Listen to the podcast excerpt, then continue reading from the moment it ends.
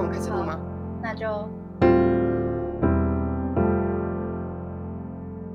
欢迎来到 Apartment 八八点五。最近考试爆多的我们，好像回到高三读书被压力轰炸的时候，一起来听听我们高中和大学的学习故事吧。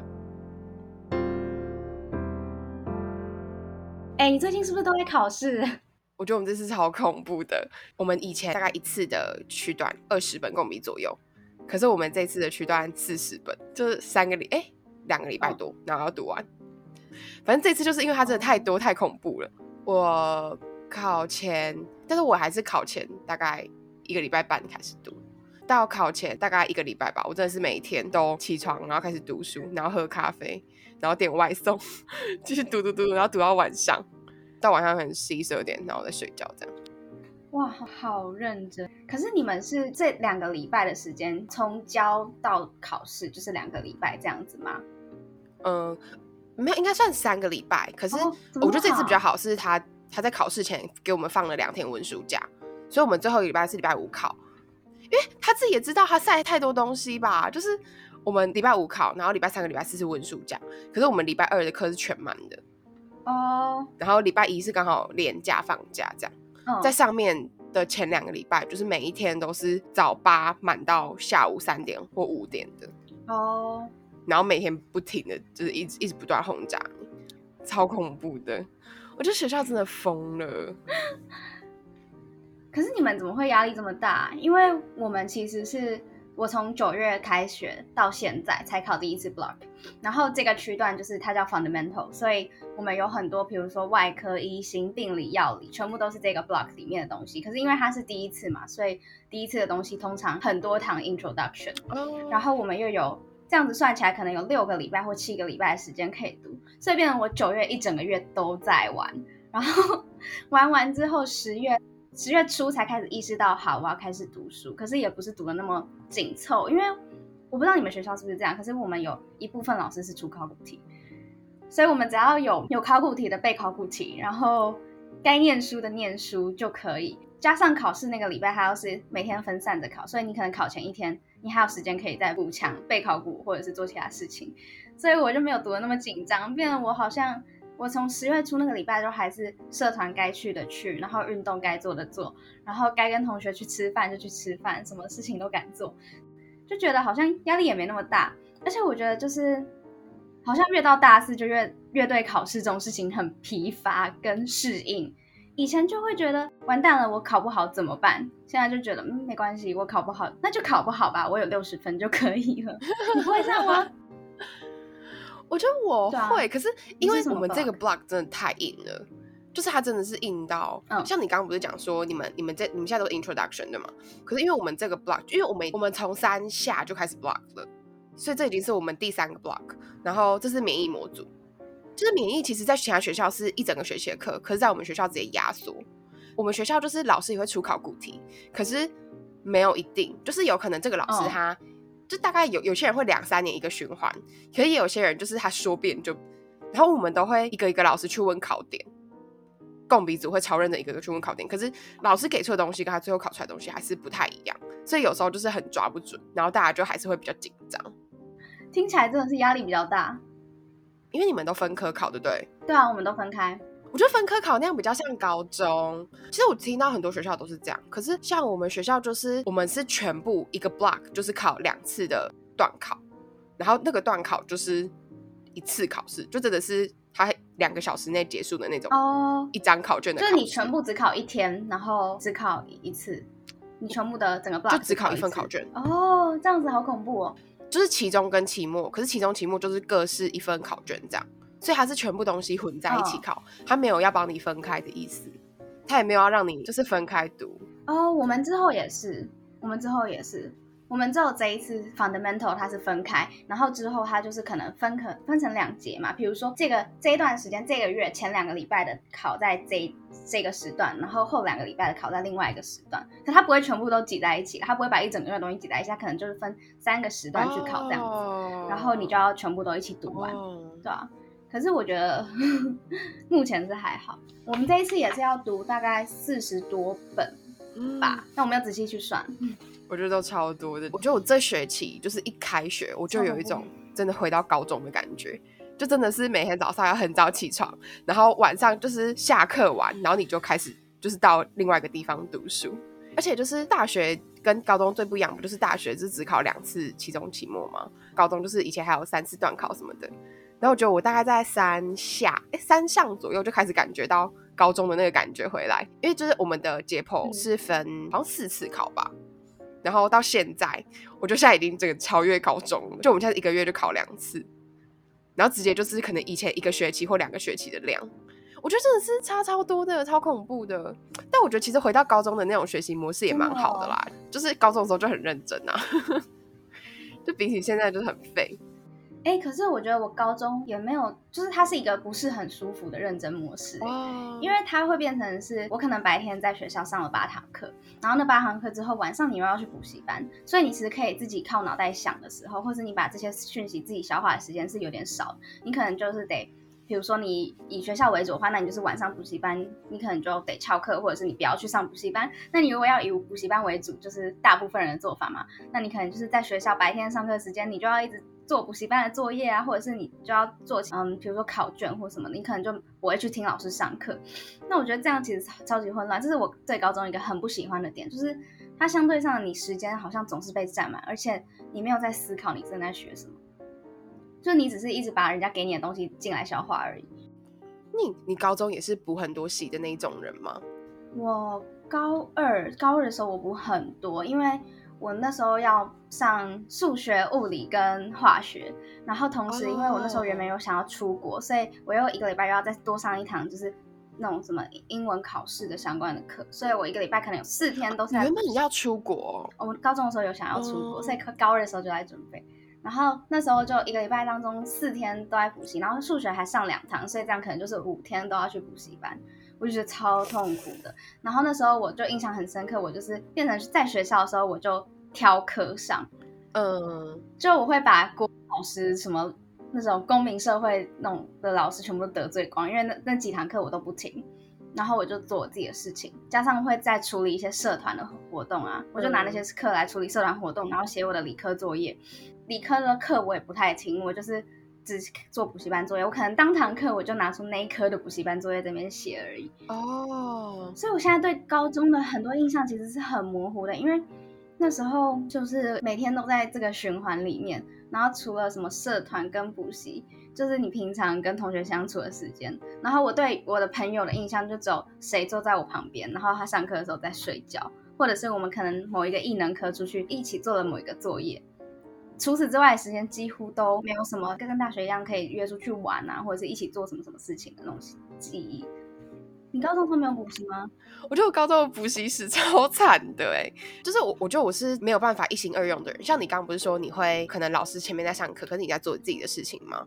我完全没有办法。从很久以前我就知道我没有办法这样。我以前也很想要像别人一样，就是可能上面在讲一些老师在讲废话的时候，他就可以写数学啊，或者写什么物理什么的。可是我就没有办法专心，然后我就最后两边都顾不好。可是这件事情我大概花了可能一年半到两年的高中时间，我才真的领悟跟接受它。所以在这之前，我就是一直处在很混乱的状况。然后我的补习就是呃，在女中有分两派，就是一派就是那种自由班的，然后他们就会坐在补习班最最最最前面那一排。然后所有课全部都要补习，然后我们班，我觉得我们班很很大多数的派别比较像是，就是很靠学校，很务实，然后完全不补习的。然后我的好朋友很多都是不补习派的，可是我又一直看到那些，呃，应该说我哥跟我姐，还有就是我以前的认识的一些人，他们都是属于超级补习派的，我就一直在中间被拉扯。然后，所以我后来就是我上课的时候都超认真的，可是有时候老师讲的我真的没有办法吸收。然后我下课之后又要补习。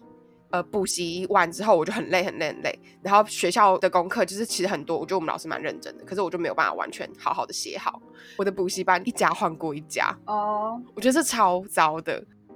其实我觉得补习这件事情在亚洲文化里面，它有点像是为了安抚这些亚洲学生的不安全感。其实我之前去高中的时候，我去交换过，然后那时候我们就在德国学生的课堂里面，就是跟他们讨论这件事情，因为他们几乎就是没有什么人会去补习，他们就是下课之后可能就是去打球啊，然后发展一些他们想做的事情啊。但我们就是下课之后一直在补习，然后他们就觉得很奇怪，说为什么你们在学校学的东西之后，你们又要再去另外一个地方再学一次？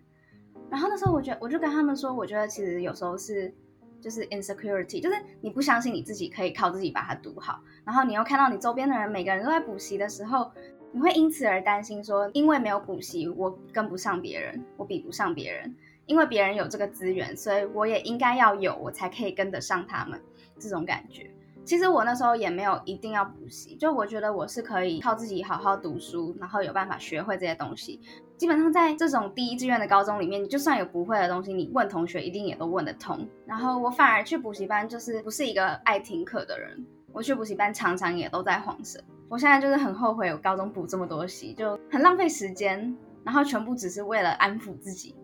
我也觉得，我觉得我以前就是我对我自己很没有自信，因为我觉得我从小就是就是 follow 我哥跟我姐的脚步，然后考上第一志愿的。可是我觉得我哥跟我姐他们在高中学习方法，可能他们也没有找到一个很正确方法，他们后来也都跟我一样重考。我觉得我那时候就有一点想要找到一个模范，不会失败的方法，然后那个时候就觉得补习应该就是那个免死金牌。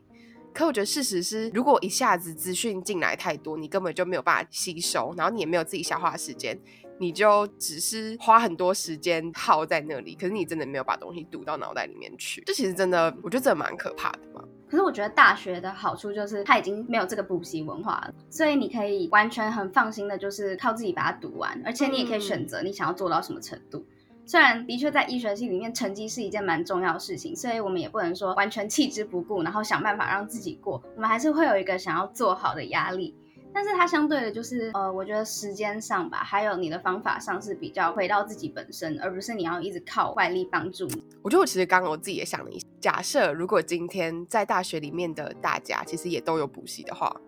可能也会想，说不定我觉得我可能就会去补习了。对，就是就变成一个。因为大家都这么做，我不做好像就会输别人。哦，其实我觉得这好，这好像可以类比在很多事情上面呢。大家都在参加国际活动，我也要参加；大家都在做研究，我也要做。你会觉得别人都在做事情，你也不能够输，这算是一种比较，然后又自己不安、自己的不安全感跟自己的不自信。其实我觉得这好像也跟我们从小接受到的教育还有观念有一点点相关呢。我觉得我们从小的文化就是你不能跟别人不一样。我一直有一种感觉，是你跟别人不一样，那你可能就是错的。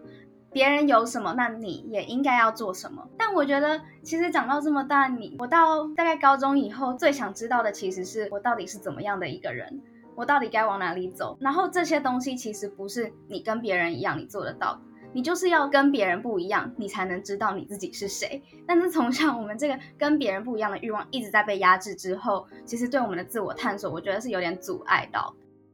我觉得在高中里面看得见，就是会用来比较，跟可以让爸妈看见你不一样的地方，好像就是就是成绩很好，对他们来说那样子的不一样才是他们可以接受的。就是在成绩这件事情上面，他们好像就不希望你跟大多数的人一样是普通就好、正常就好。就在这个地方，他们就特别的要求你突出，可是其他地方他们都希望你跟别人都一样，就是最好不要给我搞什么花样。但家长是不是都没有想过，其实一个班里面也就只能有一个第一名？那他他们如果每个人都希望自己的小孩第一名，那对啊，谁谁要去当那个后面的人？我觉得大家就是不会看见这一点，但我觉得可能就成绩这件事情吧，呃，对我自己来说，就是可能也在高中到大学就算一个分类了。在我考上医学系之后，就有点觉得，我觉得我应该算是对得起我爸妈在我身上花了那么多钱补习啊，干嘛的这样，我就觉得。但我觉得大学之后，就是想要去追求一些是在成绩以外的事情。这个想法让我在面对课业跟面对很多事情的时候，就拥有跟高中很不一样、很不一样的心态。这会不会是因为你在大学的时候，其实像你也有参加很多国际事务活动，然后你也参与很多公共事务，所以其实你的生活已经有了很不一样的重心，而且你在做这些事情的时候。其实是可以得到一点就是成就感，和觉得自己跟别人不一样的地方。你发现了自己可以在这几个方面做得很好，所以成绩已经不再是跟你你直接连接在自我价值之上的东西。像高中的时候，是不是常会有这个问题？就是你会把成绩跟自我价值连接在一起，尤其是在升学考试的时候，这件事情好像又变得更密切了。嗯，我觉得高中真的超严重，但我觉得我在大学是可能我先选择了，我不想要再跟高中的时候的我一样，就是我先决定我要去做这些事情，然后慢慢从当中找到成就感，跟找到自己其他的价值，就是除了成绩或是医学生这些标签以外的价值。因为像我高中的时候，我真的是可以为了读书放弃所有事情呢。我原本也要当某一个社团的社长。可是因为我觉得那太浪费时间了，然后我就直接放弃。我记得我国三的时候吧，就是就我们美术班要去一个什么呃墙壁彩绘的活动，然后全班都有参加，然后我就不参加，因为我觉得我要读书。而且我们家就是在我们家所有的小孩考上医学系之前，我们家是没有出国过的。嗯，我觉得这件事情真的是剥夺掉我超多的快乐，然后我就觉得真的是够了。所以我觉得到大学的时候，就我觉得是自己可能已经接受了一个新的态度，然后用这个新的态度再去开展一个新的自己对于不管是成绩啊，或是你自己自我学习的一个新的模式。我觉得是在那个转换之后，才真的比较有摆脱，然后也才真的比较看到自己高中的时候到底有多病态。我觉得你自己在里面的时候，你真的不会发现，就你已经完全被同化，然后看不见你自己。嗯，可是我觉得高中的时候，我不知道是不是因为环境，我们两个的环境是不一样，但是我反而是有点像是觉得，好像自己没有除了成绩以外，没有其他特别突出的地方，或者是就是可能只有成绩啊，或者是可能语言方面会好一点点，但我不像别人一样可以什么跳舞啊，或者是有什么比较特殊的才艺，然后我就觉得那不行，我一定还是要把成绩顾好，然后。这样，我其他比较不特别突出的强项，才可以成为像是一个嗯点缀的那种感觉吗？就是因为他们我没有一个很特别的专长会跳出，就会想要有点靠成绩来让自己像是突出一样。可是我觉得这是一个问题，是到了升学考试的时候，可能第一次学测没有考好之后，突然就觉得很怀疑自己，就是那我到底还剩下什么？而且当这件事情又跟你的未来很紧密的挂在一起的时候。就同时你要面对的是对自我价值的怀疑，还有你到底要怎么选择，未来要怎么走。那时候就觉得很挫折，是因为高中的确很多时候我也是专注在读书上面，比如说像我们班的班级活动，我就会觉得对那些事情好像也提不起什么兴趣，然后又很浪费读书的时间，然后你会因为害怕自己做不好而不敢去做新的尝试。可是我觉得到了大学之后，其实好一点是，其实大学很多事情是算是一个重新开始嘛，所以我才会觉得哦，好，大学是比高中更好一点点的重新探索的机会，而且就是被成绩的绑架会少一点点，因为就像你刚刚说的，你会想要脱离高中的时候那个以成绩为主的状态，可能也是因为我们经历了那个大学的考试吧，你就会发现这其实只是一个小小的一部分，而且我们已经过了那个最麻烦的关卡。所以我觉得我们两个算是就算不太一样，就是你比较像是你觉得你是成绩为本位，然后你想要去拥有其他的专长或其他的长才可以去发展，但是在高中的时候你看不到你自己的这个面相。然后我觉得我比较像是从高中的时候就很多事情想做，可是为了成绩我放弃了很多事情，但是我们的结果都是最后只剩下课业，就是在高中的时候，我觉得其实。我们现在在讲这些，其实真的都是因为我们已经通过那个考试，我们已经过了那个坎，然后再回头看的时候，我才会说，可能哪些事情是浪费，然后哪些事情可能是不必要。但是好像我其实也会跟我爸说，就是我觉得我高中怎么样啊，浪费时间啊，干嘛这样，就他就会跟我说，可是其实你也不会知道那些你说不重要，或是你现在觉得是浪费时间那些时间，或者会不会他其实也是促成你走到这一步的关键的一步，是因为你不会知道这些东西当中的因或果是什么。可能现在再回去看会觉得哦那时候浪费，但是可能他们也算是就是必经的过程吧。嗯，可能对高中那个时候的我们来说，或许它就是必经的。讲到浪费，其实我一直觉得高三那段时间是很浪费青春的时间。我记得我高二以前其实是就是手上会有还蛮多课外活动，然后我有很多想要做的事情。比如说我高二的时候，我就我就有说社团是我重心以外，我还会去。就是想要找别人去进摊啊，然后会做一些自工活动，然后突然到高三发现自己要考试的时候，我其实超生气的。我觉得说，为什么我们的国家把我们，我真的很生气，为什么我们的国家把我们就是这些正在十八岁、正在最年轻、然后最勇敢的时候，突然把我们全部都绑在椅子上读书？哎，我整个超级不开心，整个学测的区段就陷入在这种愤怒当中。我就想说，为什么我要听话？加上我前面其实是原本要有想要出国嘛，所以其实出国的申请阶段大概就是你高三的九月到十月这个时间，好像是差不多会在跑这件事情。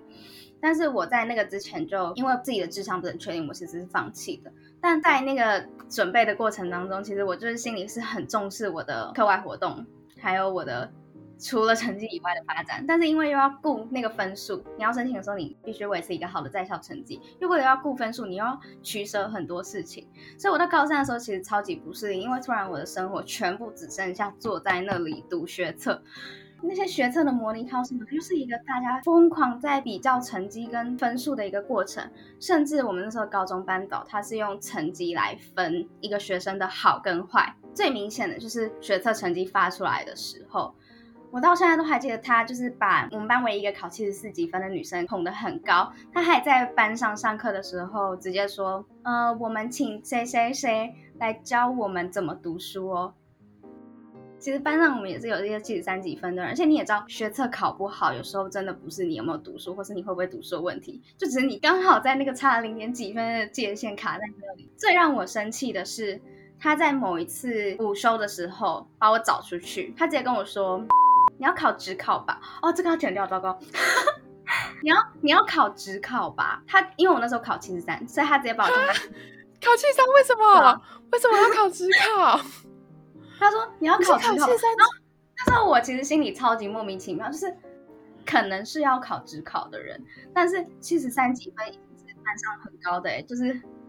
就是你要申请很多东西，还是可以申请到的啦。对啊，他直接跑教授说你要考职考，那你要认真一点。然后从那之后，我就觉得超不高兴。然后我就想说，好啊，你叫我考职考，OK，那我就拼职考。职考不考国文，所以从此以后你的国文课我绝对不听。然后他自从那之后，他的国文课什么放影片，什么关灯，因为关灯你就其实不能读自己的书，直接睡觉。我直接睡爆，而且他一次放都放两节，我就直接睡两节。然后他国文课上什么，从来不理他，我就一直做我自己的事情。靠，我觉得这种好，这好，就他真的是超令人愤怒的。可是我觉得这很有这种班长真的很不好。我觉得太他还会太夸张了。对，我跟你讲，最夸张的一次是怎样？他好像我们班那之后的气氛一直不是很好，因为。毕竟大部分人学测，你知道在第一志愿学测的结果通常不是那么的令人满意，然后很多人都会想要自考，可是这样子会变成班上有一群考得很好的人被老师捧高，然后他们很嚣张很吵，但是考不好的人就很低迷啊，然后很低迷之后你要应付职考，还要应付学校的课业，班导就那那时候我们气氛很糟，然后班导就拿了一一节国文课来训话，然后你会以为老师的训话是可以振作大家的士气。某种程度上有，因为他激起我们的愤怒。他直接在班上说：“你们这些学测考不好的人，只考再考不好，你们的人生就完蛋了。”啊！就是他的他的说说辞，我记得用词是：“只考考不好，你们人生就是灰暗。”吗？然后我们整个就是觉得好生气，真的。我们想说。哎我们现在是在读第一志愿吗？还是我们回到了什么二十年前的第一志愿？好扯，什么意思？超不高兴的。啊！哎，我我我没有办法想象，我觉得这真的太有病了。我觉得这真的超级拼，而且这真的直接反映了，就是最直接，其实最荼毒人的那一种价值观啦。对，我觉得至少你有就是同才可以跟你一起，就是让你知道你自己是。没有问题的，不然我觉得如果你是处在一个大家也都认同他的想法的地方，你真的会超级自我怀疑耶。整个高中生活就很奇怪啊，好像一直，尤其高三了，我觉得对我来说比较印象深刻，就是我高三都花在读书上面，光想就生气。哎，可是其实我觉得，我觉得如果就是要我总结我的高中，我觉得我高中其实过蛮快乐的。我觉得我高中可能是因为，呃，我觉得我从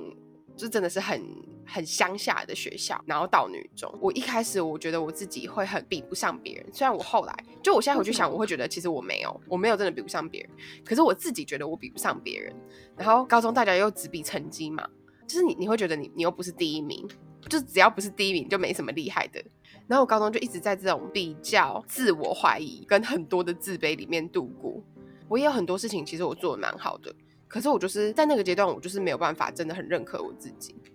我还记得我有一次放学的时候，然后走在学校里面，因为我就是从国中的时候就很想要穿那个女中的绿制服这样。然后我那次我就走在路上，然后看到很多人在搭公车，很多人从学校里面走出来的时候，我就问我自己：我曾经这么想要穿上这件绿制服，但是在这里有这么多人，就是一两千个人，他们都跟我一样穿着这个制服，我到底有什么不一样的地方？还有，我就只是另外一个穿着绿制服的人，这样。我觉得我一直到高三，其实我都没有办法，就我都还没有找到这个问题的答案。觉得，因为我高三的时候毕业，我算是一个我自己那个时候定义的输家嘛，因为我就没有考上医学系，我就成绩不够好，然后要重考。我觉得真的是等到我真的考完，摆脱成绩的束缚之后，我才真正开始比较正视我自己的价值。不然，我觉得我高中其实真的蛮不快乐。嗯，我觉得高中其实就是一个很自我挣扎，你一直想要去找你到底是谁。可是，在那个环境下，我们又很难找到答案，因为包括整个大环境，所有给你的重心就是你是谁，取决于你的成绩多好。所以这让我们大部分的时候其实还蛮困惑的。那我觉得，像你刚刚说，你到大学之后，你就决定这件事情必须停止，然后你要开始以不同的重心来生活的时候，我觉得这是蛮好的，就可以比较不再被过去的那个自己所束缚，然后你可以找到一些新的新的探索方式吧。其实对。嗯，但高中其实还是有它的好处啦，就是你可以跟朋朋友就是还还蛮亲近的，然后也是有很多在高中时期就是很值得探索的事情，所以也没有这么绝对的，很可爱哦，就是很不好或者就是怎么样，其实我觉得真的都是每一个人走出来的路啦。嗯，如果让我说我的高中的话，我可能会觉得前两年就是一直疯狂的在探索自己，然后去找一些自己擅长的事情，然后想办法把它做好。而且我觉得我还蛮幸运的一件事情是。我待的环境好像会 push 我去做这些事情，然后让我发现，哎，我在这些方面还蛮擅长的，然后可以得到成就感，这样。所以我觉得我在整个高中过程当中其实是得到很多自信的。只有在高三那段过程当中，我因为考试还有升学的关系，一方面我一开始是不接受这件事情的，二方面它真的是一件压力很大，然后又有点跟自我价值还有自我探索太挂钩的东西，所以我很不适应。但其实整个高中下来，我是还蛮喜欢的。就像我觉得，像你刚刚有讲的，高中可以有很多朋友，然后跟朋友很亲近这件事情，这也许是我们下一次可以讲的。因为我觉得，像在高中的人际关系跟在大学的人际关系，其实差蛮多的。我觉得真的超不一样。嗯，也许会是我们下次可以讨论内容。我觉得这很值得讨论，真的。